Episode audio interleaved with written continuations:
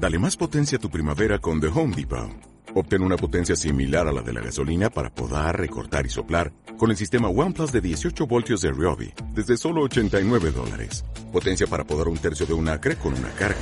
Potencia para recortar el césped que dura hasta dos horas. Y fuerza de soplado de 110 millas por hora. Todo con una batería intercambiable. Llévate el sistema inalámbrico OnePlus de 18 voltios de Ryobi. Solo en The Home Depot. Haces más. Logras más.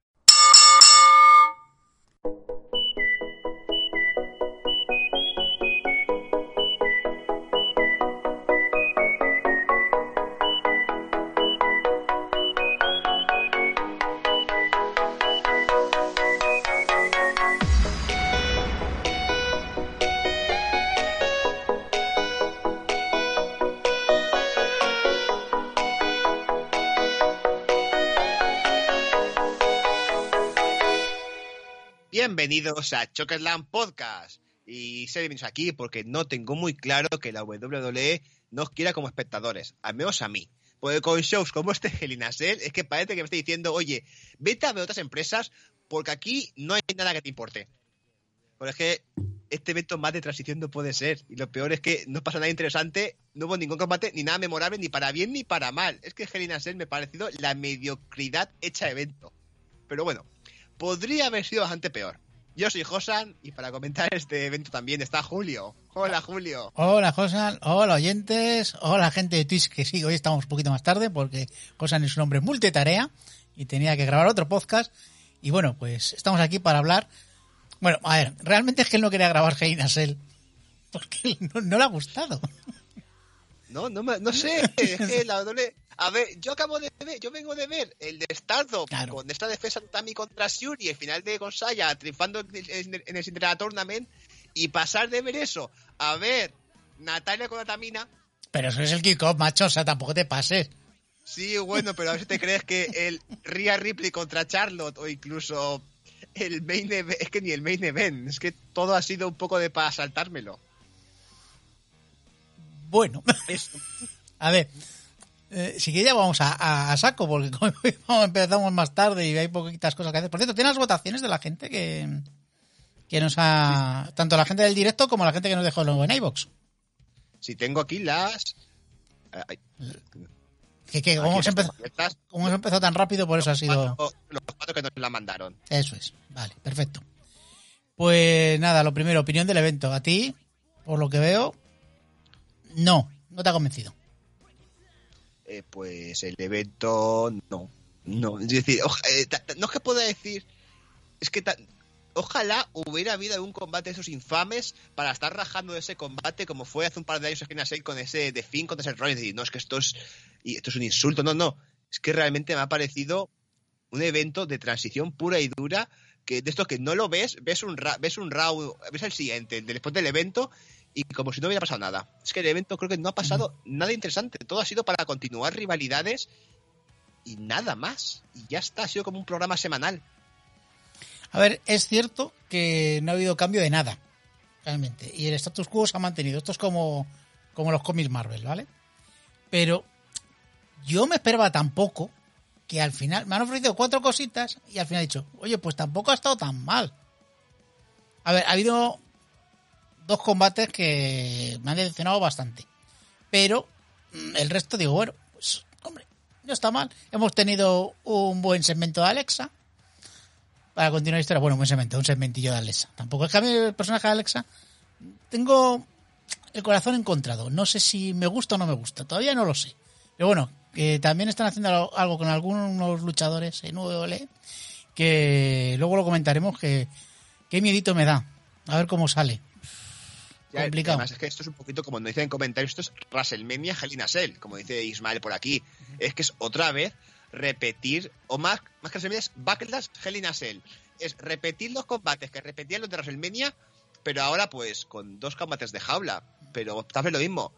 Luego lo comentaremos, me, me ha parecido que tocaba jaula porque tocaba jaula, el combate no estaba planeado para estar en esa estipulación, estaba planeado para ser una Street Fight o para ser alguna otra cosa. No, yo además yo creo que Hell in a Cell fue en octubre, a finales de octubre el año pasado, y ahora la han metido ahora, pues precisamente en junio, o sea, una cosa rara. Yo Me, ha sorprendido bastante la posición en este año de Hell in. Eh, y ciertamente parece que hay una transición hasta que no llegue SummerSlam que no va a pasar nada. Porque tenemos Money in the Bank y Money in the Bank, bueno, sí, te puede hacer alguna cosilla nueva. Pero nuevamente vamos a tener prácticamente las mismas rivalidades para los títulos. Va a Pero, cambiar a ver, una que tiene que cambiar por la estipulación. Lo- otros años teníamos aquí los eventos de transición, cosas cuando metían Backlash, Stamping Ground y eh, Payback y alguna movida de esos eventos que sabes que son de transición pura y dura y no vendían ni entradas ni y te- tenían que poner lonas porque nadie iba a verlos. Y este año han dicho, pues para intentar llamar atención, ponemos Helena Cell, que era en noviembre, más o menos, Helena Cell siempre ha sido en noviembre, octubre. Octubre, noviembre, sí. Tenemos aquí antes para que la gente, aunque sea por la jaula, pero es que ni con la jaula, ni con la jaula consiguen llamar la atención. Además, el combate lo que está haciendo es un poquito eh, disminuyendo la importancia de, los combates en jaula infernal. Porque antes eran para algo importante y ahora con lo del evento se le tienen que meter dos combates por jaula en cada en estos eventos. Y dices, es que ni son para fin de rivalidad, ni son para nada importante, o a lo mejor sí, son para fin de rivalidad, son para algo importante. Pero luego ves el combate y dices, sí que la jaula. Hombre, ciertamente el combate Main Event sí que ha sido para fin de rivalidad. Sí, pero ah, en ese combate pasa el y que pintaba la jaula ahí. Cuando la han utilizado. Es que tal como, es que incluso tal y como ha acabado, digo, es que este combate era un Street Fight, para acabarlo la jaula molestaba. Bueno, eh, te iba a preguntar por combate favorito, pero es que me da miedo. A ver, eh, estoy complicado, está complicado. Voy a decir, a ver, en el Cesaro contra Rollins me lo he pasado más o menos bien. No ha estado mal el de ellos dos. Y quizás el primero, el Bianca Belair contra Ben, tiene un par de ideas que me han entretenido. Y a lo mejor me quedo con el Cesaro Rollins. Pero, pero, porque son ellos dos. Pues yo en mi caso me voy a quedar con la jaula de las chicas de Bianca y, y Bailey. No me esperaba nada porque primero no iba a ser un combate jaula, como dijimos en la previa. Nos cambiaron totalmente los planes, ahora en jaula. Y bueno, pues por lo menos hemos visto que han interaccionado poquito más con los elementos que tienen en la jaula. O sea, los elementos para hacer daño. Mm, Yo a lo mejor no lo he visto nunca a Bianca o no la había visto nunca usar la trenza. Tú la has visto en, en XT. Entonces, a mí pues eso me ha gustado. Entonces, me quedo con ese. Y no me quedo con la jaula del main event porque ha habido interferencia final. Si no, pues bueno, pues para mí han estado un poquito a la par, pero bueno, al final me ha gustado más porque ha sido lim- victoria limpia de, de Bianca. Pues me quedo con la Hell en- de las chicas. Sobre el, Cesaro Rollins es que eh, es que no me ha gustado el final de ese combate. Y el resto, pues, ahora hablaremos de- del resto de combates. Claro, que luego hay que hablar de este, otros combates, que ha sido un evento tan de transición que es que no ha estado ni la cara de la empresa. Porque lo comentamos en la previa, que estaba ese Roman Reigns contra Rey Mysterio en la jaula, que de pronto adelantan a SmackDown porque patatas. Sí, que de pronto, pues nada, este combate en SmackDown. Que yo creo que todo el mundo pensó, digo, bueno, igual es que en SmackDown va a pasar algo y en el evento será Roman Reigns contra otra persona. O va a pasar algo para, o vemos que, eh, bueno, yo no lo vi, pero por lo visto en SmackDown el combate acabó, se pegaron con, con Rey, luego con Dominic, poco más. Yo viendo el evento digo, bueno, en algún momento saldrá Roman Reigns, hará una promo, saldrá con Paul Heyman, dirán algo, harán algún segmento, y no, es que solamente le quitan el combate eh, a Roman Reigns, sino que ni siquiera está en el evento. Es el campeón máximo de la empresa, la... Sí, yo creo que es la actual cara de la WWE, el luchador más importante de la empresa, y no ha estado en el evento. Pero no es porque no haya, no ha estado porque a la empresa no le ha dado la gana, porque él sí que estaba disponible. Que es un, no tiene sentido. A ver, está disponible porque estaba dos días antes.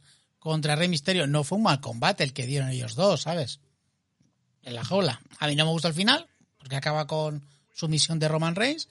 Pero es que, a ver, a mí solo se me ocurre que es que lo que querían es potenciar las audiencias de SmackDown con una jaula infernal. Y ya está. Porque es que lo demás no, no, no, no le encuentro explicación. Porque eh, de repente se cayó de la cartelera este combate. Y improvisar un combate Cien con Bianca y Bailey. Que es la otra que tenían ahí, porque por meter una por meter una jaula de SmackDown y una jaula de Raw. Claro, es que el combate en sí, yo lo estaba viendo y digo, no le veo, no le veo sentido a esto. Me parece que no esté en la cara de la empresa. O si no llega a estar porque por lesión, por tal, por historia, no, no, no. es que peleó hace dos días. Y, y es que yo digo, bueno, al menos hará alguna promo, le dará algún segmento, dirá algo de que es el mejor, el más fuerte, de que cómo se atrevió a retarlo. No, nada, estaba desaparecido. Me pareció pues un poco mal. Yo sé que a lo mejor, yo que sé, que tenía que ir al peluquero ese día, el domingo, Roman Reigns, o ir a la compra, o Rey Misterio, pues tenía que ir a la Warner, yo qué sé, o sea, algo, algo, y de pronto se dieron cuenta y no, y no. Dice por ahí en comentarios, potencia la audiencia del semanal, pero baja la del PPV. Sí, efectivamente, lo que dice Isma, sí, sí, sí, o sea, es una cosa extraña, No sé. Bueno, extraño. vamos ya con... Pues vamos ya con el evento y empezamos, que yo, eh, bueno, la pregunta, me tienes que hacer la pregunta, claro, evidentemente. ¿Has visto el kickoff? Sí, además lo primero que vi, el kickoff. Y, y empiezo a verlo, pas, pas, pas, pas, y de pronto veo, hostia, las rubias. Hostia, que va a haber el título por pareja. No, no. Es Natalia, la luchadora más carismática de todo el roster, contra Manty Rose. Sí, dije yo, a ver, yo aquí me tienes que explicar una cosita, a ver si lo he entendido bien. Dime, Están Natalia y Tamina de campeonas tag. correcto, ¿no? correcto, Están en una rivalidad con las rubias. correcto, Correcto, ¿no? correcto. Y llega el evento y Sí. tienen un combate entre las dos eh, parejas con rivalidad. Correcto. Y hacen un combate individual para continuar la rivalidad en vez de una titular en el evento. Correcto. Es que no tiene ningún sentido. Ti- Tienes un título por parejas, estás en medio de una rivalidad y decides que el combate del evento sea individual y no título en juego. Pero es que no tiene ningún sentido. Pues, pues ya te digo, ninguno. eh, No sé qué pasaba, pero eh, hoy además en Raw ya me lo he visto y, y sigue la rivalidad. Eh, están ahí, pues, pues, pues, eh, una rivalidad muy tonta, porque es envidias. Envidias de, de que unas tienen, tienen el título y las otras son monas. Ya está. Esa es la rivalidad que tienen ahora mismo. Y bueno, pues el combate, eh, ¿cómo lo viste? Porque a mí me- yo te había apuntado kickoff de manual. A ver, para mí ha sido un combate individual sin nada a destacar y de hecho peleando, digo, esas dos chicas me están demostrando por qué están en el kickoff. Es decir, porque es que este combate ya para mí este casi no llega en el kickoff. Que no, no es un combate malo, pero es intrascendente y menos llamativo no puede ser. Yo estaba viendo y digo, es que no me importa el combate este. ¿Por qué, por qué tiene que importarme un combate individual de una rivalidad en parejas? Es que a mí lo que me interesa es la rivalidad en parejas. Aunque no jueguen por los títulos, por lo menos para decir, os desafiamos y si os ganamos, pues en Money peleamos por el título, ¿sabes? Algo. No, no, aquí es. Pues vamos a enfrentar a nosotras dos en un combate que dices tú, efectivamente, que no, no tiene casi trascendencia, donde vi muy lenta Mandy, vi, la vi telegrafiando los movimientos. Hay un momento que es que, digo yo, estáis telegrafiando, o sea, el movimiento, porque es que os habéis quedado paradas. Entonces, mm, me pareció un. Y además que al final a Natalia, ¿Mm? dices, bueno, si ha ha ganado por interferencia o Nada, nada, limpio. raro. limpio. No, no, ha ganado limpiamente. Y, Tama, y Tamina y, y Tana Brooke estaban de espectadoras. Sí, estaban No mirando. Ujú. combate y eso, pues, Sí, rivalidad acabada, ¿no? Sí, ya está. No Sí. demostrado que porque Mandy Rose acabó. sí, porque, Luego derrota individualmente a Tana Brooke y ya está. Chimpún. sí, porque no yo, había ningún motivo para continuar. Fíjate que yo pensaba, digo, que hoy en Raw, que no lo ha comentado Isma, que, que ha continuado la rivalidad. Digo, pues habrá un Tamina de Anabrook. Pues no, no ha habido. Así que nada. Un poquito de desastre, sí, este eh, Main Event, yo te digo, sobre todo, uy, Main Event, eh, Kickoff, sobre todo principalmente porque a mí Mandy no me ha gustado nada como ha estado. Me ha parecido que ha estado mal. No sé.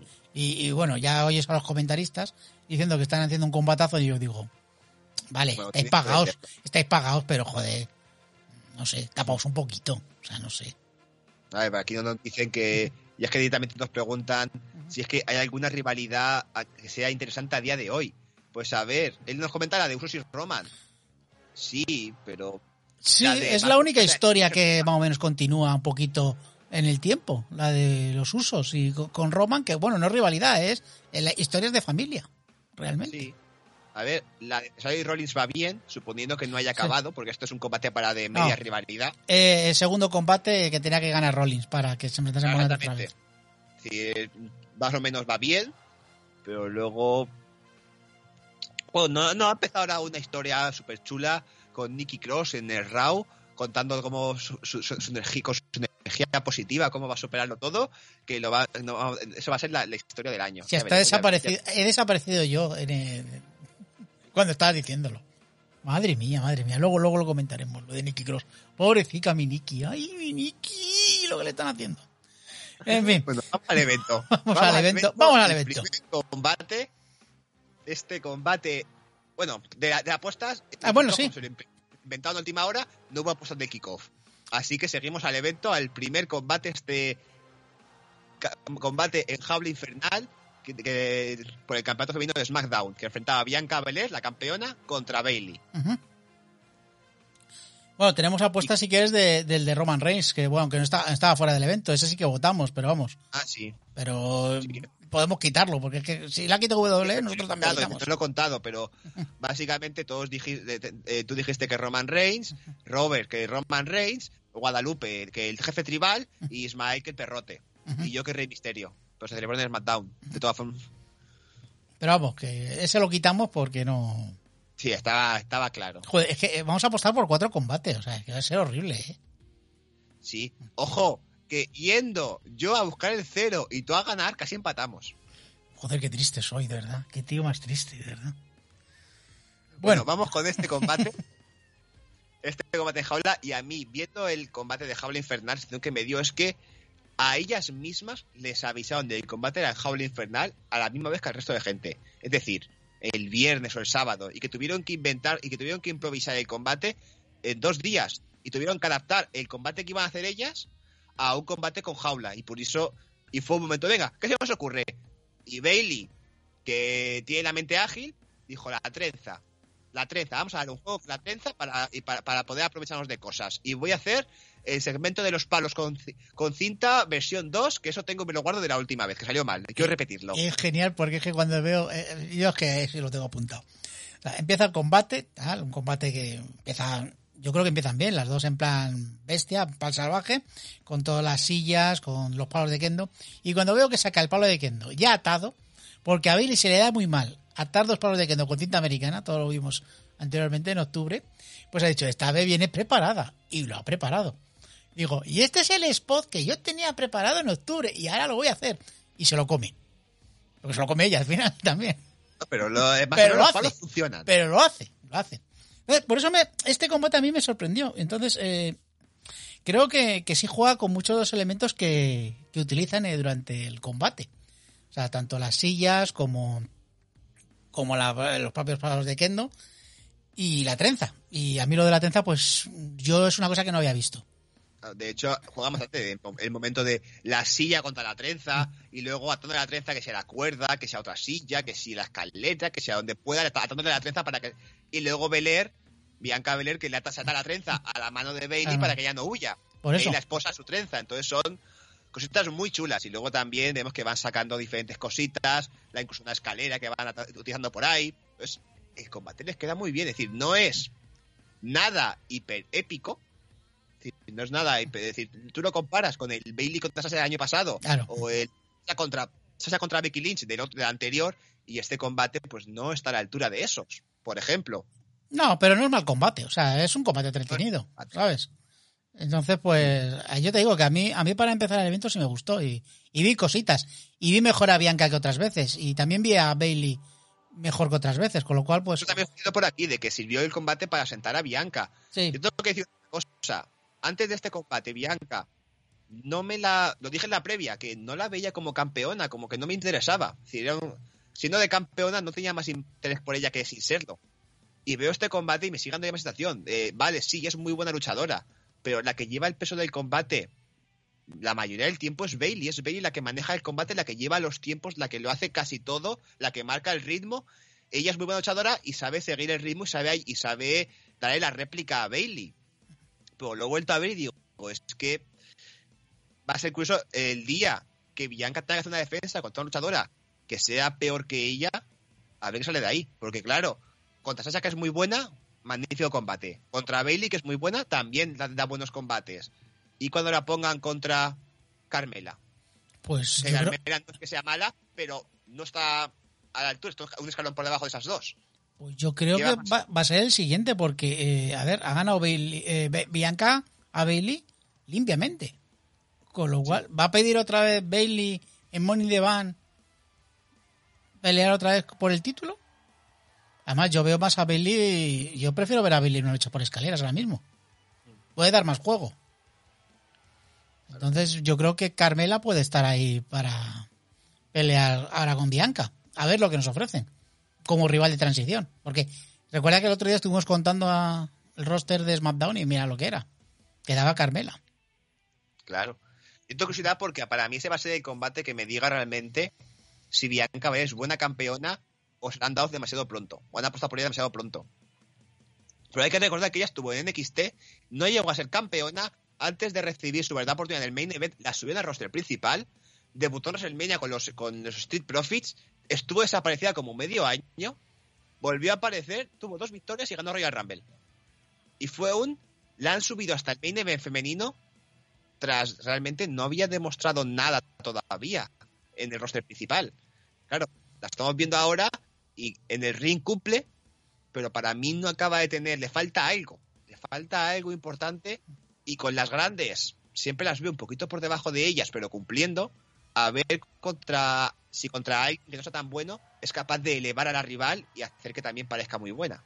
Pues ya te digo que yo creo que lo vas a descubrir pronto, seguramente en el próximo Main Event, en, eh, joder, Preview Review, que es el Morning the Van.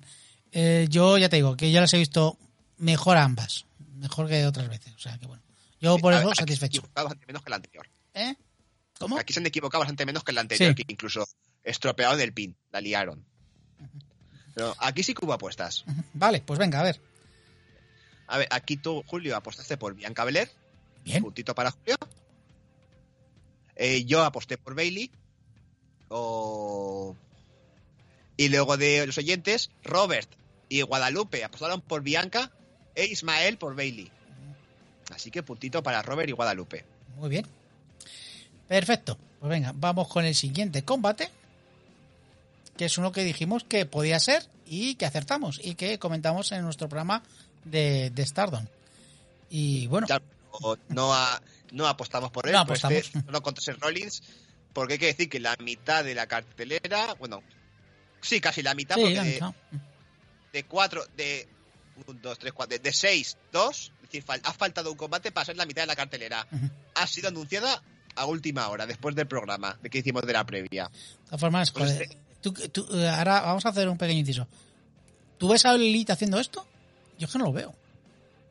A ver, Ole Elite, para cuando A ver, hay una diferencia muy importante. La WWE tiene son 14 eventos al año y Ole Elite tiene 4. Ujú. Entonces, cada evento de Ole Elite es especial. Ya sea Revolution, Double or Nothing, All, All Out o Revolution. Es decir, y, y cuando llega y cuando se acerca el evento está mínimo un mes, algunas rivalidades más tiempo preparándolas. Y luego llegan 12 combates al evento y los 12 tienen una rivalidad construida. Pero claro, solo tiene 4 eventos al año.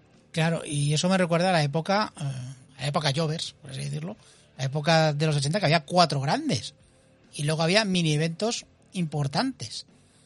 Yo creo que tener tantos pay-per-views al año, creo que es un lastre para WWE. Vale, es una compañía para ganar dinero, pero a nivel de calidad, yo creo que se resiente bastante.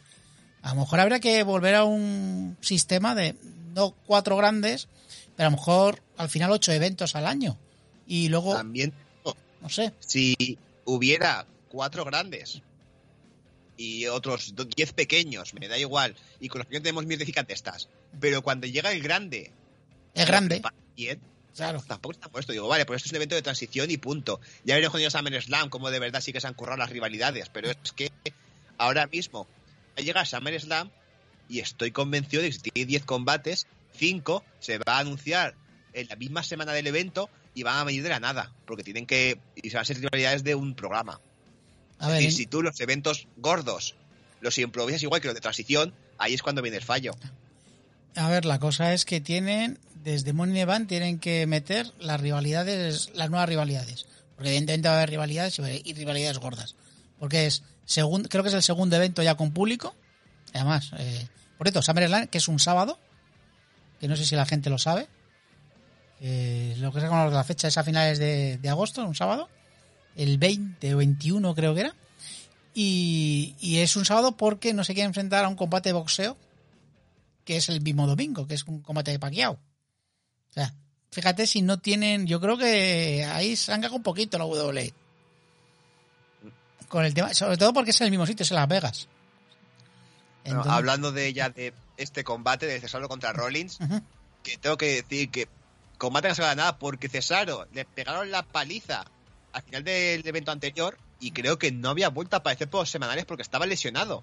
Aparecía solamente para dar réplica, en el último apareció, y los anteriores pues se mencionaba que había un luchador que se llama Cesaro, y que es calvo. Claro, es pero luego lo pienso y digo, voy a decir, pues mira, una rivalidad que no ha tenido que estar desaparecida, pero luego digo, vale, eh, Rollins atacó, lesionó a Cesaro y Cesaro ha vuelto buscando venganza y ha, y ha pedido el combate. Y digo, pues mira, casi como rivalidad, es si no la, no es la mejor, pero es la segunda mejor tal y como ha llegado al evento. Es decir, la venganza de Cesaro por la, por la lesión y Rollins ya cabreado buscando su venganza propia, también derrota- buscando derrotarle, vengándose de WrestleMania. Digo, oye, pues casi a nivel de rivalidad es casi la mejor del evento. No es la, no es, no es la mejor porque lo otro, el main event es fin de rivalidad gordo. Esto es un combate de transición en mitad de rivalidad. Hombre, yo creo que te estás olvidando de la rivalidad que, que aunque nos guste o no nos guste, hay rivalidad entre Rhea Ripley y Charlotte. Lo que pasa que es la misma rivalidad de siempre. ¿Vale? Entonces, A ver, no me estoy olvidando de ella. Hay rivalidad, sí, pero la pongo por debajo de esta. Porque hay una cosa, tú una rivalidad, si la saturas, pues pierde importancia. Y eso ha pasado con la de Rhea Ripley contra Charlotte. Ha llegado con una rivalidad que a día de hoy, pues es que no le importa a casi nadie. Sí. a la gente hasta ya no quiere, ya está, está cansada de ellas. En general.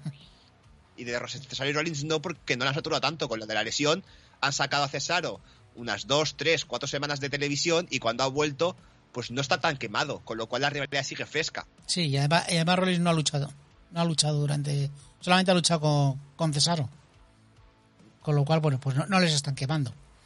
Sobre el combate, co- ¿cómo, lo viste? Tú, para ti ha sido el mejor combate. A ver, para mí es el mejor combate, pero porque no haya competencia. Porque no había competencia realmente. Entonces tenemos realmente estos dos. Y eh, me parece un combate comparable que tuvimos en WrestleMania, pero con el cambio de, persona- eh, de comportamiento de Rollins. En WrestleMania, Rollins burlesco, que iba de sobrado, que iba a con Cesaro, porque para él Cesaro era un fracasado. Y aquí llega cabreado. Cabreado y buscando derrotarle, y se nota. Tanto cómo le ataca al principio del combate, cómo plantea el combate, todas las artimañas que va haciendo para poder dominarlo, incluso el propio final que es un es que no qui- lo que quiero es ganarte. Quiero ganarte para que vea que eres un fracasado. Me da igual cómo te gano, para mí con conseguir el pin ya me vale. Y entonces toda esa estrategia me gusta. Y luego Cesaro, que es muy bueno, y cómo le sigue el, el ritmo, cómo lo hace la tontería de- del... cuando se harta, le quita el guante, se lo mete en la boca a Rollins, el- las diferentes que van haciendo. Y es que los dos son muy buenos y cuando les dejan... El, No. final es de- eh, lo pasa- el problema es el final, que es un combate de, de rivalidad. Claro, a ver, eh, a mí, por ejemplo, me gustó mucho lo del tema del guante porque es un insulto a, a Seth Rollins, es, es su símbolo. Eh, me pareció pues un momento, yo, improvisado ya lo habían hablado, pero bueno, me pareció genial y cuando pega la patada a seguir, pues estuvo muy bien. Luego el ataque de Rollins eh, en plan bestial, eh, sobre todo al ojo, al ojo de Cesaro, o sea, ya directamente dice, pues ya te voy a atacar a zonas sensibles. Y bueno, pues creo que es un buen combate, pero creo que está por debajo del de WrestleMania. Y sobre todo el final. El final, acabar con un paquetito, como nos ha dicho anteriormente Isma, el finisher más potente de- del wrestling, pues bueno, pues ¿qué le vamos a hacer? Claro, tampoco podía, podía vencerle de manera eh, total Rollins. Entonces, una forma de vencer es con un paquetito para continuar rivalidad para el siguiente evento o para SummerSlam. Ya veremos hasta dónde lo largan esto. Además que como WrestleMania tenía esa épica de conseguir Cesaro la primera victoria, conseguirá y era el momento WrestleMania Cesaro que todo el mundo quería y se jugó con eso y dio en un gran combate. Esto es como, pues es que la venganza, que se peguen otra vez y ya no venía cargado de la misma época, de la misma épica, era un combate eso, de transición para ver hacia dónde llega esta rivalidad. Ya, pero el propio final, este combate de transición, este combate, para mí este combate, sé, sé que me gusta el evento, pero es un combate de Raw. Es un combate de programa semanal para continuar la rivalidad. Tú acabas con eso, luego hacer alguna promo rara y se, y, y se pacta para el evento un combate con alguna estipulación donde no se gane de casualidad, donde se gane bien. O un combate a tres, mejor de tres caídas, o un combate sin descalificación, o un combate con algo. Ya, pero eso, eso que estás contando necesita planificación. Y es justamente lo que nadie, planificación. Así que nada. Pues nada. Vamos con el. no había apuestas. Ah, es verdad que no había apuestas, efectivamente. Pues vamos con el siguiente. Oh, maravilloso. Maravilloso segmento. Pues toca el combate entre Alexa Bliss contra Shayna Baszler, que iba con Reginald y con Nia Jax. Y a ver, combate, si se le puede llamar así. Sí, es que a nivel, la parte de combate es que es muy raro. Lo corto. Eh, Shayna y Alexa apenas luchan. Shayna dominaba y Alexa se recupera sobrenaturalmente y la dominaba, pero con magia y con poderes sobrenaturales. Con su nuevo superpoder que es la hipnosis. Ha Sí. surgido ahora. El control mental. Control mental, efectivamente. Y bueno, tenemos el momento de bofetón a Reginald por parte de Nia, lo cual está bien, siempre está bien pegar a Reginald, que para eso está, para que le peguen. Y bueno, pues es que el combate no, no tiene nada, o sea, realmente es Alexa de enseñar su nuevo superpoder, que es la lo del control mental hipnosis, y ya está. Tiene el finisher este que es una hermana casa de Abigail, yo la llamo la hermana Lily, y el Twisted Blitz, que lo hace siempre como su finisher de marca, y gana una poderosa Shayna Baszler, cada vez menos poderosa. Bueno, poderosa Shayna Baszler, real que es que no. Poderosa, la poderosa Shayna Baszler de NXT que ya pues se ha diluido totalmente. Claro, es decir, yo aquí veo, y es que era, esto era el, esto era el show de Alexa Bliss, se había hecho sin combate, y ha sido igual.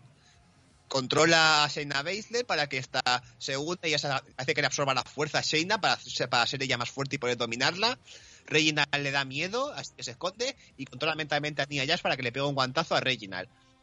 Es que el combate no tiene nada. Y yo tengo Sí. que decir que, mira que yo no veo Raw, y ya me estoy empezando a cansar de estas movidas naturales de Alexa. Y tanto de Alexa casi, y, y de Rebelde también de Finn. Es que con estos personajes, vale, guay, aportan algo diferente, pero es que al final hacen casi siempre lo mismo y son incapaces de hacer con ellos un combate en condiciones. Pues Alexa entró con la música de Finn y hoy en Raw ha entrado con nueva música. Música random, ya sabes, cuando toca pues el composito, co- composición random 53, ¿vale? La tengo que escuchar, a mí no me ha gustado la música de entrada, porque, bueno, Alexa eh, se ha enfrentado a Seina y a Nia con una pareja que es Nikki Cross. Hablamos de Nikki Cross, Hablamos de su Nikki. madre mía. Es marav- mar- maravilloso. A ver. De verdad, yo quiero mucho a Nikki Cross, pero, pero Es es, maravilloso cuando ves Ya, las la- fotos de Nikki con capa y antifaz, vestida super heroína, como Molly, como su, como, no, Molly Holly, no, como super, super Molly, eh, sí, ay, mo- ¿cómo era? como Molly Holly, pero cuando hacía de, su, de superheroína. Sí, es que el nombre que tenía super heroína. Ujú. Pero vamos, de, como, como el traje de Molly Holly, pero en vez de en rosa, en azul y, en azul y dorado. Sí, sí, sí, Nicky Helms. Sí, en vez de Harry Ken Helms, Nicky Cross. sí. Un personaje que tú lo ves para hacer comedia y Nicky Cross lo salva de una forma increíble, una promo posterior del programa diciendo que, ya explicándose de sí, ya sé que este traje no, me da la, habilidad de volar, ni me da super fuerza, ni me da nada, pero cuando lo llevo puesto es una, me da un chute de confianza que me, hace posible que pueda intentar cualquier cosa y hasta lograrlo, me, ayuda a esforzarme más. Es que la Nicky está sacando una promo buena de la tontería del traje. Sí, a ver, a ver, yo lo que te he contado antes de empezar a grabar, o sale bien o sale mal, o muy mal. O sea, lo bueno que ver, tiene Nicky Cross es que, es que ¿Sale mal o sale muy mal? Sí, sí, efectivamente, sí, lo he dicho mal. O sea, como siempre, digo las cosas mal. O sale muy mal o sale muy bien. Eh, yo lo único que tengo fe es que Nicky Cross es muy buena. Y hace unas promos muy buenas. Y, y puede salir, pues eso, pues... Una cosa es curiosa, pero a mí me da que va a salir pues una luchadora que va a ser para recibir palizas, una Jover, y no va a pelear por ningún título. ¿Va a tener mucho carisma? Sí, pero no. Yo- soy tan positivo, para mí esto o sale mal sale muy mal. Y no veo posibilidad buena, realmente. Es muy difícil. Porque ya como hacemos a la WWE personajes de comedia. Sí.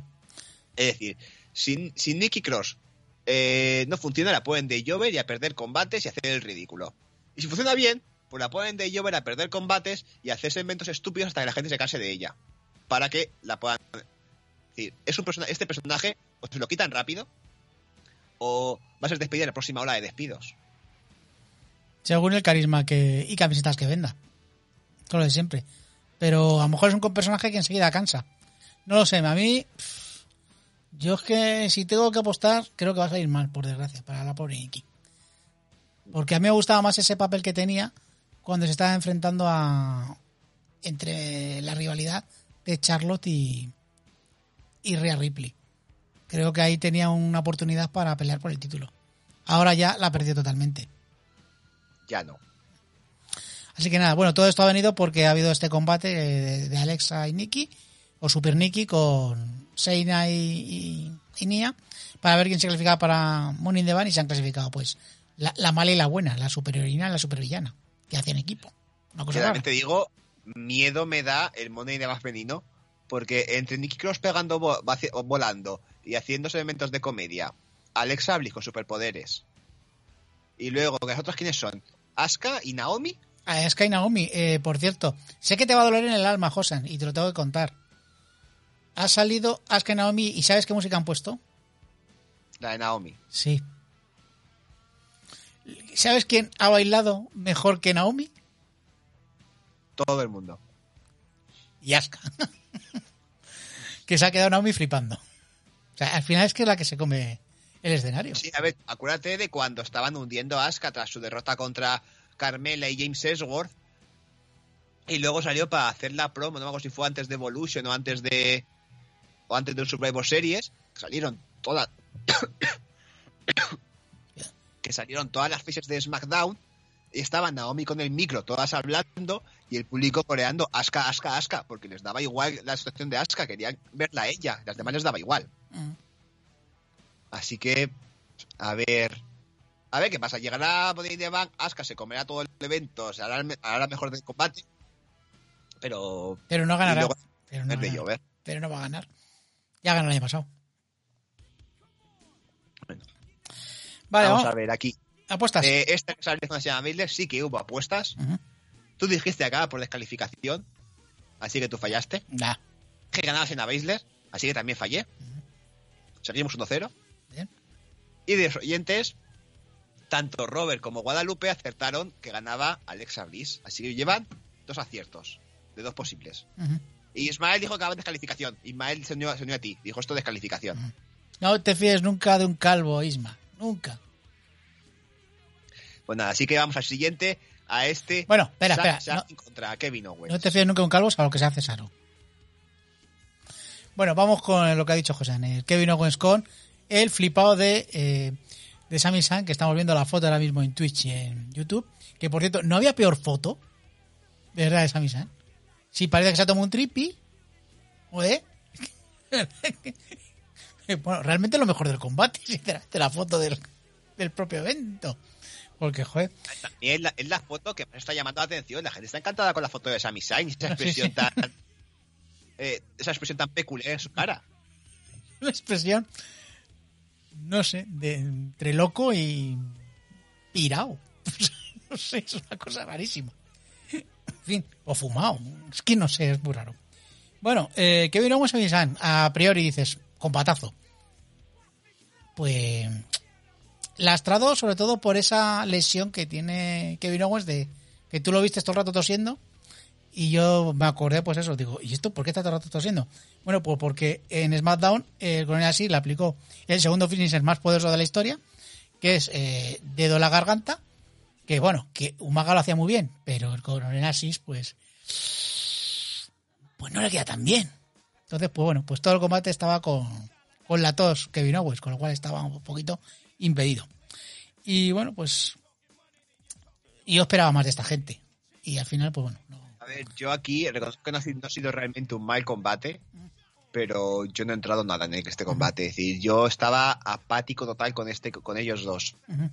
Lo que pasaba es que me daba igual, es decir, reconozco que además Sami ha peleado, es decir, ha peleado Eso más sí. o menos bien, ha dejado, le hemos visto hacer cositas, han jugado la, la baza del dolor del hombro de Kevin Owens de que se estaba lesionando durante el combate, pero yo no entraba en el combate, es que me daba igual lo que pasaba, incluso veía, incluso acaba el combate y la expresión de Kevin Owens tras la derrota limpia contra este Sami Zayn, una derrota limpia contra este Sami Zayn que no sabe pelear realmente, y tenía cara de, bueno, pues va- vamos ya para casa, qué asco de día. De todas formas, Casco de día, casco de jefes. de todas formas, a ver, mm, sí que yo, por ejemplo, te había montado el destello final de Sami Zayn que me parece genial. O sea, sabe que está impedido de la garganta Kevin Owens, pues aprovecho, le lanzo contra la tercera cuerda eh, a la garganta, le dejo mal y aprovecho y hago una pata luya. Pues perfecto, ¿sabes? Para ganar. Gana limpio. Bueno, y supongo que tendrán continuación de rivalidad y espero que ya sí que den un buen combate, porque el de WrestleMania, pues, no estuvo mal, pero es que yo es que pido mucho de estos dos luchadores. ¿Por qué? Porque son muy buenos. A ver, yo la parte buena que he visto en este combate es que Sami Zayn ya está volviendo a pelear como Sami Zayn. Y cuando lo vi durante este combate, debería ya moverse, atacar. Es decir, ya no tanto el Gil cobarde que no quiere pelear, que solamente hace trampa, sino que ya está volviendo a verle pelear. Y digo, bueno, vale, te rescato eso. Rescato eso y a ver si cuando acabe esta rivalidad pasa algo y volvemos a ver a Sami Zayn que pelea. Porque es que tú lo comparas con ese Sami Zayn del principio de Face, que mola, que molaba un montón, el que debutó contra John Cena en el combate por el campeonato de Estados Unidos, o más atrás, eh, el que tuvo esos combates contra Cesaro, contra Neville al principio de NXT, y dices, ¿dónde está ese Sami Zayn? ¿Qué ha pasado? Sí, sí. No, ha tenido una travesía por el desierto bastante grande y esperemos que, que lo recuperemos. ¿Y sabes lo que me gustaría ver? Estos dos en pareja. Creo que pueden dar una buena pareja. Vamos a ver. A ver, no se pareja como Face, porque de una época de pareja como Hill Sí. no se aprovecharon, sirvieron para la vuelta de Daniel Bryan, cuando volvió con ese, ese combate a de Sami Zayn y Kevin Owens contra Shane McMahon y Daniel Bryan, que a la- el retorno de Daniel Bryan tras la lesión. Vale, pues ahora una pareja de ellos dos como Face. Si tras, Sí. este, tras esta rivalidad, la enésima rivalidad, como sale por aquí Ismael, que también está satura- saturada, Es otra o sea, rivalidad. llevan de rivalidad ya 20 años estos dos. Sí. Eh, Pues Entonces, claro, si tras esto sirve para que Sami Zayn haga el tour face y vuelva bueno y se haga pareja de Kevin Owens, me parecerá perfecto. yo también voto por estos dos como pareja face. Creo que pueden dar mucho juego. Y no estaría nada mal. Y, y darían un impulso a la División TAC. Que vemos que, que no levanta cabeza. Porque, por cierto, no han defendido ningún campeonato por parejas en un evento de WWE. Ni uno. Ni uno de los campeones. Luego hablaremos de los campeones, pero siguen siendo los mismos y no ha habido defensas. Así que bueno. De este combate tampoco hicimos apuestas, porque la, la versión a última hora. A ustedes que cuando acaba este combate te meten una promo, recuerdo, de combate de Roman y Rey Misterio, y yo lo y digo, ah, ahora vendrá una promo de Roman Reigns. Pues no, pasan al siguiente combate. Pues yo pensé algo peor. Digo, serán capaces de meter el combate de Final Cell que han hecho en SmackDown. Para rellenar. Digo, menos mal que no. Menos mal. Bueno, eso es para recordarnos de que existe Digamos- un señor que se llama Roman Reigns, que es campeón universal, que no defiende. Que no se te olvide. Claro. Y vamos ya al siguiente combate. Este combate por el campeonato de Raw femenino que enfrentaba a Rhea Ripley, la campeona, contra Charlotte Flair. La, Car- la hijísima, contra Carlota. Y bueno, a ver, el combate no era malo del todo, pero puede tener un final peor. A mí decepcionante total. Las dos, ¿eh? Creo que muy bajo nivel ambas, ¿eh? O sea, yo, yo me estaba aburriendo. Yo lo que te ha pasado a ti con el anterior de, de Sammy Kevin Owens me pasaba con el de Charlotte y con el de Ria. Y es un campeonato el que estaba en juego. Es que no me importaba nada. Es que digo, si es que me da igual, si es que... A ver, como gane Charlotte me voy a enfadar mucho. Porque es darle otro título y no en un... o sea, si Charlotte tiene que ganar otro título, tiene que ser ya en un gran evento que gane aquí otra vez, no me gusta nada. Y es que Ria, a mí es una luchadora que no te creas que me gusta mucho. Entonces, pues me estaba dando igual el combate. A Rhea tampoco la están utilizando bien, realmente. Es Puede un- ser, puede ser, ¿eh? Que Desde que ganó el campeonato de NXT, no la han sabido utilizar, la han hundido cada vez más. Quiere decir, que si te llegan a decir que ganar el campeonato femenino de NXT es tu punto, es el punto clave para empezar tu, tu carrera a descender. Es un. Se supone que ganar el campeonato es algo bueno, pues no. Lo ganó y ha caído en picado. La decisión, decisión mala, tras decisión mala. hombre, Aquí lo que digo, este combate no puede ser más de transición. Es que el combate vale muy duro, viene al principio, se dan fuerte, Charlotte atacando la pierna de Ria, recordando cómo la lesionó en WrestleMania hace dos, años, hace dos años. Entonces digo, bueno, vale. Y luego, cuando el combate digo, vale, parece que va poquito a poquito increciendo. Parece que el combate, la intensidad va aumentando, va aumentando, va aumentando, poco a poco va mejor. y de pronto se baja fuera del ring, Rhea Ripley le tira la prote- quita la protección de la mesa de los comentaristas, le da en la cara a Charlotte Flair y la dice, ¡oh, es descalificación! Y, acorra- y corta el combate. Vale.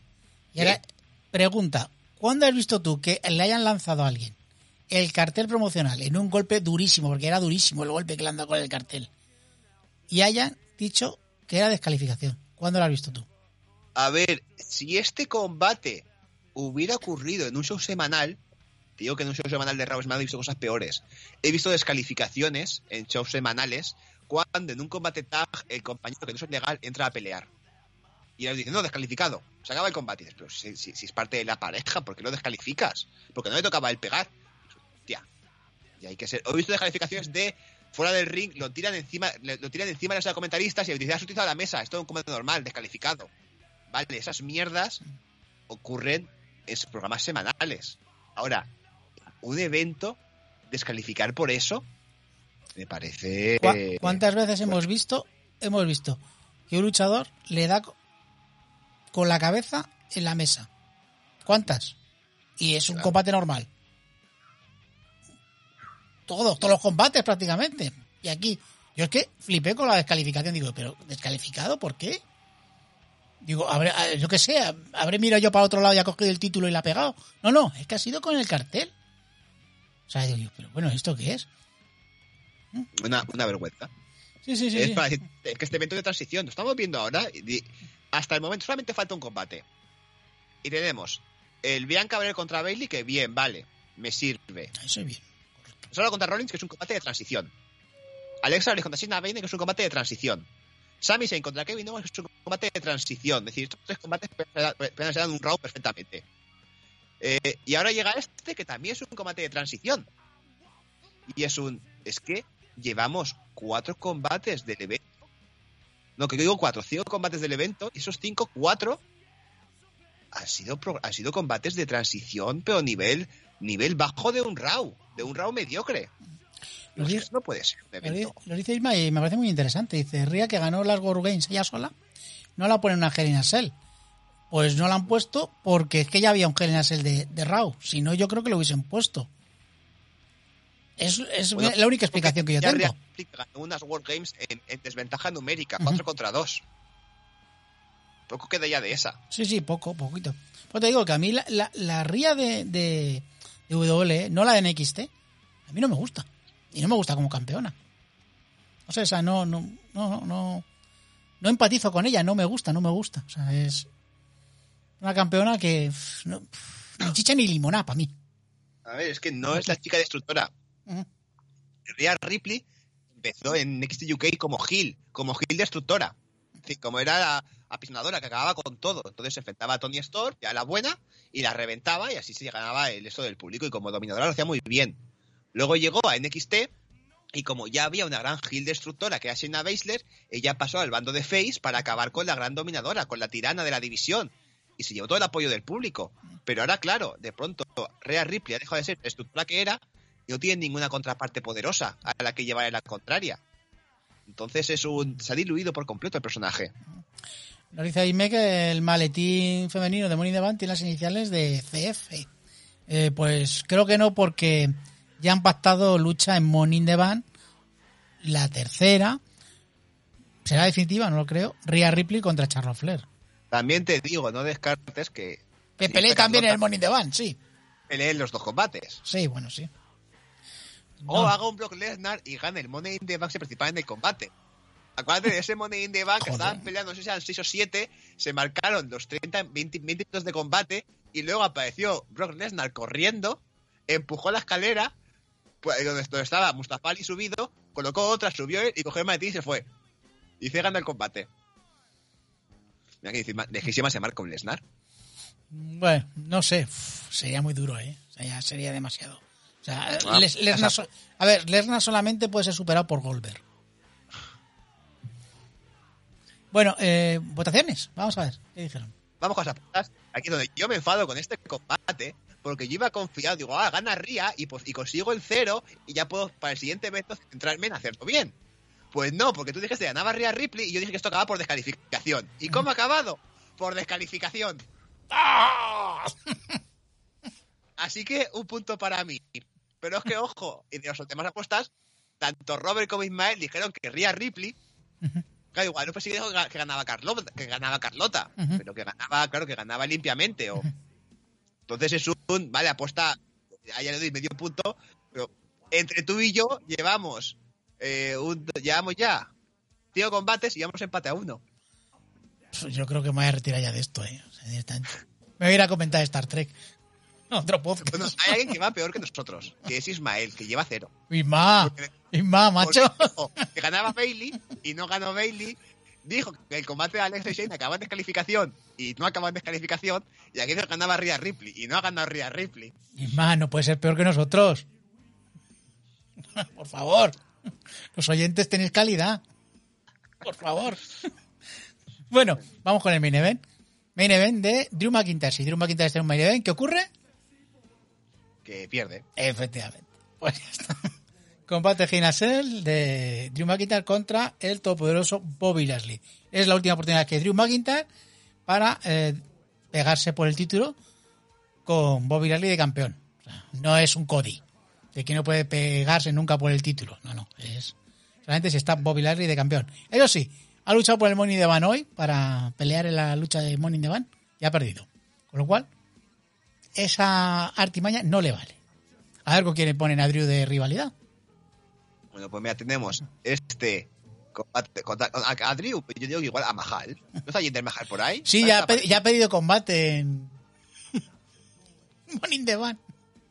Bueno, espera, espérate, que el otro día leí que ya está, que van a subir a Carrion Cross y a, Bro- y a, y a Brodus Clay, no, y a Bronson Reed al roster principal. Que Mamajo os ha visto y os ha gustado. Bueno, Y se os ha llevado ya el backstage de Raw y de SmackDown. Y han tenido combate en main event, en el segundo secundario. bueno, ya Así que- estoy viendo el nuevo, el nuevo Funkysaurus. Madre mía, ya lo estoy viendo venir. Y el nuevo Lister Black. Madre mía. Sabemos cómo es más majo. Ve un juguete en XT y dice, esto me gusta, dámelo a mí para que juegue yo. Juega cinco minutos y lo tira. Y lo tira. Acuérdate de los Viking Raiders, que los subió recién, siendo recién campeones. Eh, no te pases. Mr. Black. No, eh, es, es que, ¿ves? Te adelantas. Los Viking Raiders tienen rivalidad con ahí está y Oumus ahora mismo por el título de, de Raw por parejas. Y, y Ricochet. Ojo, que Ricochet ya está en la pelea de Money the Bank. Ricochet. Ricochet. Por fin. Ricochet.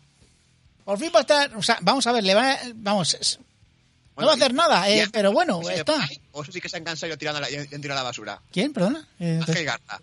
Eh, Ángel Garza eh, está, está cogiendo flores en eh, ahí en, una- en un jardín, rosas, está cogiendo rosas. ¿Para quién? Para Mandy Rose.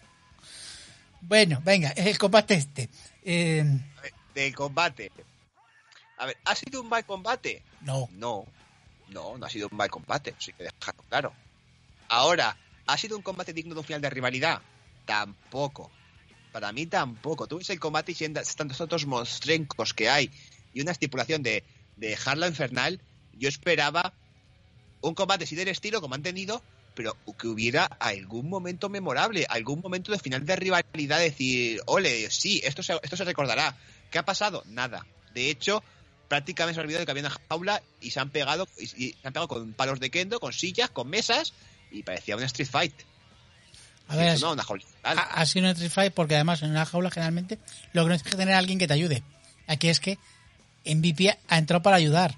Bueno, ha entrado, ha, sido ha- que muy en bueno. Me ha matado el combate, porque claro, dejan el combate iba más o menos bien, dejan cabo al árbitro, entonces tiene que entrar un segundo árbitro. Y cuando abre la puerta, entra el pipí también. Vale, bien. Eh, ¿Y qué, qué hace otro, qué hace el otro árbitro? Es un combate Holy Infernal. Se supone que si hay alguien dentro, tú no cierras la jaula, tú eh, vuelves a. Entra otro árbitro, entraría alguien y no cerraría la jaula hasta que sacasen a MVP. Aunque la jaula tuviera que estar abierta 20 minutos. Porque cuántas veces ha pasado algo de eso, se ha alguien dentro, no han cerrado la jaula y han empezado luchadores para salirse fuera, escalar la jaula, pegarse por fuera. Que Sí, es lo típico también de las jaulas infernales. El segmento arriba de la jaula, por ejemplo. Entonces, claro, yo esperaba, digo, pues a lo mejor. Pero no, y cuando veo que han cerrado la jaula con MVP dentro, digo, ¿qué tío tiene ahora la estipulación? Ahora es un 2 contra uno. A ver, sentido ninguno, pero ya me ha hecho gracia la cara de MVP. Es que al final me, ver, es tengo que que quedar, me tengo que quedar con los loles. ¿Qué quieres que te diga? O sea, que al final es eso. Claro. Pero es que luego encima el combate ha acabado por, precisamente por MVP. Sí. Que cuando ya estaba Drew contra Bobby Lashley, MVP le ha tocado la pierna, le ha distraído y Bobby Lashley ha ganado un paquetito. Y digo, espera, espera, espera, espera.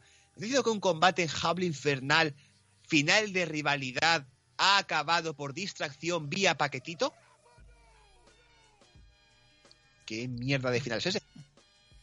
A ver, le han querido hacer un poquito épico porque, eh, a, ver, este Drew McIntyre ha hecho sus tre- tres, tres golpes, sus tres golpes de marca. El, el beso de Glasgow, el DDT del futuro, y iba a hacer la Claymore, es cuando MVP la, le ha cogido la pierna. Entonces, es lo único épico que ha tenido. Hasta ahí, ¿eh? Solamente ha tenido ese momento épico. A ver, yo, si tengo que destacar algo, es que creo que han utilizado bien todos los elementos, las sillas, las escaleras, eh, las mesas, los palos de kendo, sobre todo porque Drew McIntyre pues ha quedado bien, bien marcado, como se ha visto en las fotos en Twitter y hoy en Raw. Sí, totalmente digo. Era un combate sin descalificación, es decir, era un combate más Street Fighter, era un combate con palos de kendo. A ver, es que eh, eh, últimamente están abusando mucho de los palos de kendo en WWE. ¿Sabes? A mí no te creas que me gustan mucho los palos de kendo. Tú haces un combate en jaula y la, y la marca que yo espero que se queden luchadores es la La rejilla de la jaula. Sí, la, la rejilla poco la han utilizado, han utilizado más las mesas. Así que, que nada, que, que Drew pues ya no va a tener más oportunidades por el título, por aquí se ríen, porque hasta los propios luchadores hacen, hacen coñas en las promos de las oportunidades de Drew McIntyre. Es un gran luchador, pero mm, me parece que tiene ese complejo de John Cena ahora mismo, eh, o cláusula Cena de que tengo que estar retando siempre por el título. Yo creo que a Drew McIntyre le viene bien unos meses con otra rivalidad o un descanso. Y bueno, Sí, espero que ahora le metan una rivalidad o bien contra decir, contra algún secundario, contra algo, porque ahora nos han, nos han dejado antes por comentario que sí, ha caído eliminado en el clasificatorio de Money in the Bank, pero la semana que viene tiene una, una triple amenaza con Orton y AJ Styles. eh, yo no sabía que son los tres que han perdido. Para volverse a clasificar. Claro, es que yo no sabía que esos tres, que precisamente son los que han perdido, pues tienen ahí el combate. Eh, vamos a ver qué, a ver lo que pasa, porque está clasificado el Bro y el equipo de RK Bro, que yo soy muy fan de ese equipo, a ver, a ver lo que hace. Porque los dos juntos, pues a ver lo que nos ofrecen en the Bank, si es que se clasifica Orton. Pero bueno, ya veremos, ya veremos lo que, pasa. Pero estando Drew ahí en ese combate, es raro que no se clasifique. Es raro. A ver qué hacen. A mí digo, de este combate sí es un buen combate, pero teniendo en cuenta que esto era un combate en jaula final de rivalidad, no me ha parecido digno de la importancia que le... Me ha parecido un combate de mitad de rivalidad, como si fuera un combate de transición. Tú, claro, me pones un final de este tipo en un combate a mitad de, a mitad de rivalidad y te vas a enfrentar otra vez más para ser la definitiva, y me puede no gustar, pero lo puedo entender, como en el caso de Cesaro y Rollins. Es un combate de mitad de rivalidad. Lo entiendo. Otra cosa es que me guste, pero lo entiendo. Pero aquí, era para de verdad tener un combate mega épico, haber pegado, haber, haber pegado una lanza al filo del ring y haber reventado la jaula rompiéndola, o haber hecho algún, algún lanzamiento desde arriba la- o haber subido arriba la jaula para tener esa, foto tan épica que tenemos a veces, de los dos arriba pegándose. Y no ha habido nada realmente. Acaba este combate y dices, ¿qué recuerdas de este combate? ¿Qué va a pasar a la historia de este combate? ¿Que MVP ha intervenido? Sí, no ha tenido ningún spot así. No como el otro. El otro de Bailey sí que han tenido alguna cosilla, pero este este no, no, no ha tenido prácticamente nada. Pero bueno, es lo que nos ha ofrecido Cell. Tú estás muy negativo. Yo quiero ver el vaso un poquito más lleno que tú. Creo que no está mal, pero claro, yo tampoco esperaba nada. Así que... A ver, bueno. yo quiero ver chicas pe- pegándose. Ya, pero tú no, no puedes ser todas las semanas, hombre. No puede ser. Pero no me negarás que, que- que- que pelean mejor que estos, o que les dejan, mejor, les dejan más libertad que a estos. A ver, disfrutamos más y tal, pero si no, esto se llamaría Chokesland. ¿Sabes? No se llamaría Chokesland. A ver. Y, a- y hablaríamos con los ojos rasgaditos. No puede ser, no puede ser. No podemos traer ja- japonesas todas las semanas. No puede ser. Traeremos japonesas, pero no todas las semanas. Tú tranquilo. Bueno, Bueno, vamos con las apuestas. Venga. Aquí todos tenéis claro que ganaba Bill Ashley. hombre. Luego te digo McIntyre porque me imaginaba, digo, esto la verdad no lo va a dejar perder la oportunidad. Mm, Gana Drew. mm, Y porque quería el cero, no lo he conseguido. Maldita Charlotte. Maldita Charlotte. Así que, eh, puntito para Julio, para Robert, para Guadalupe y para Ismael. ¿Y quién ha ganado de todos? Pues resultado final. Tú, voy, venga, voy de, voy de abajo arriba. Venga. En el fondo, estamos Ismael y yo con un acierto cada uno. Luego vas tú, con dos aciertos. Luego iría Robert, que ha acertado tres. No está mal. Bien. Y luego Guadalupe con tres y medio, porque incluso en la parte de, de Charlotte, ella dijo que iba a ganar Carlota. Bueno, pues creo que Guadalupe ya lleva ya do- dos triunfos y de momento pues tiene el cinturón de Chokerland a, a nuestra campeona ahora mismo. Sí. Porque, y a ver quién le reta, porque es imposible vencerla, porque ay, nosotros no, porque nosotros somos unos unos jovers totalmente de esto, pero eh, queridos oyentes, eh, venga, tenéis que retar a Guadalupe y ganarle en los siguientes Yo eventos. espero que la siguiente para Money in the Bank llegara a mi objetivo conseguir de verdad ese, ese cero. Y luego ya, porque Money in the Bank son combates más multitudinarios, hay más gente participando, es más fácil, es más fácil fallar. Entonces por ahí espero conseguirlo, si no me lleva una decepción. Voy a conseguir primero el cero y luego ya, y ya, y ya iré por el pleno. A ver si me da tiempo de hacer dos cosas este año. Bueno, pues nada. Pues tengo aquí ya los campeones y ha sido tan grande este evento que no hemos tenido cambio de campeones. Ni uno. La misma foto que puse en la previa está aquí puesta. Así que recordamos rápidamente. Campeón 24-7. ¿Lo lees tú o lo Pues- digo yo? Venga, dilo tú. ¿Kusida? ¿Quién? Eh, Kusida, Kusida, Kusida. ¿Cómo se llama? Chida. Kusida, no, joder. Perdón, eh, no, ¿cómo se llama este? El... Uy, se me, ha ido la, se me ha ido la cabeza, tío. ¿Cómo se llama, tío? El, el Toriyama este. ¿Cómo se llama? El japonés este. Llama, Toriyama es el de Dragon Ball. Eso, ¿cómo se llama este? Joder. ver, Akira Toriyama es el de Dragon Ball. Sí. Akira Cube, el que pone música Godzilla. Eh. Y este es Akira Tozawa. El... Tozawa, eso, Tozawa, Tozawa, eso. Joder, macho. Es que no, se, se me ha ido la cabeza totalmente. ¿Ves cómo no me interesa el 24-7 para nada? El 24-7 no, no vale para nada. Que lo quiten ya. Bueno, ¿sí ¿sabes quién tiene que tener el 24-7? Si quieren que lo tenga en japonés. ¿Eh? Super Nikki. No, Julia. Espérate, espé- espé- espérate que, que Nicky no coge el 24-7. Bueno, venga. Seguimos. Joder. Aquí a Tozawa. Joder, macho, cómo estoy de verdad. Si es que son, no son las para grabar. Vale. Eh, las campeonas femeninas. De parejas. ¿Las buenas, o la- las buenas o las, o las del roster principal? Las del roster principal. Jo. Pues venga, son Natalia y Tamina. Los campeones por pareja de SmackDown. Los de SmackDown que son la familia Misterio, que no defiende. A ver, después de la partida que han pegado a pobre Rey. Eh, los campeones por parejas de Raw. Eh, y el gi- gigantesco Homos, que tampoco defienden. No, te digo yo que no defienden. El campeón de la nariz rota de Estados Unidos. Eh, creo que es Shimus, que tampoco defiende. El campeón de las tribus africanas intercontinentales. Black Panther. Correcto. Digo, Apollo Crews. ¿Este defiende o usted no defiende tampoco? Este poco defiende también. Está ahí en luchas por parejas y cosas de estas. La campeona femenina de SmackDown. Bianca Belair. La campeona interina femenina de Raw. Interina porque la campeona de verdad es Asuka. Pero entonces... Iba a decir eh, Charlo, pero bueno. Aguantar el cinturón a Rhea Ripley. Eh, campeón de WWE. Eh, El cinturón que no es de color. es transparente, ¿no? Ojo, es Bobby Lashley, pero me ha parecido ver que en el, en el Raw ha derrotado a otro combate de Joel Infernal, por si ha quedado con ganas. y Sí. se ah, dado pose de decir, who's next? Ujú. Bueno, eh, ya sabes quién va a ser su rival en Money in the Bank, supongo. Lo habrás visto. O te lo supondrás. ¿Quién le toca en Money in the Bank? El superpoderoso Kofi Kingston. Ah, a este ha pelado una Tiger Woods, pero no me he fijado que le tocaba contra Kofi Kingston. Sí, ha Yo peleado. que, que tocaba Goldberg. No, no, no, no. A ver, Goldberg toca en SummerSlam. O Goldberg o, o Brock Lesnar. Y bueno, ¿y el campeón que no defiende Universal? Bueno, ese es el jefe de la mesa, eh, Roman Reigns, que defiende en SmackDown porque ya los eventos son demasiado poco para él. Pues debe ser, debe ser que lo que le interesa es defender en, en SmackDown. Bueno, curioso, curioso todo esto, cómo se ha quedado.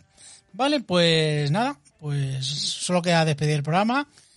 Y bueno, como siempre, podéis escucharnos en iVoox, Apple Podcasts y Spotify, formato podcast, y en YouTube, y estamos en Twitch, pues comentando con, con la gente, que damos las gracias por estar por aquí, todas estas horas.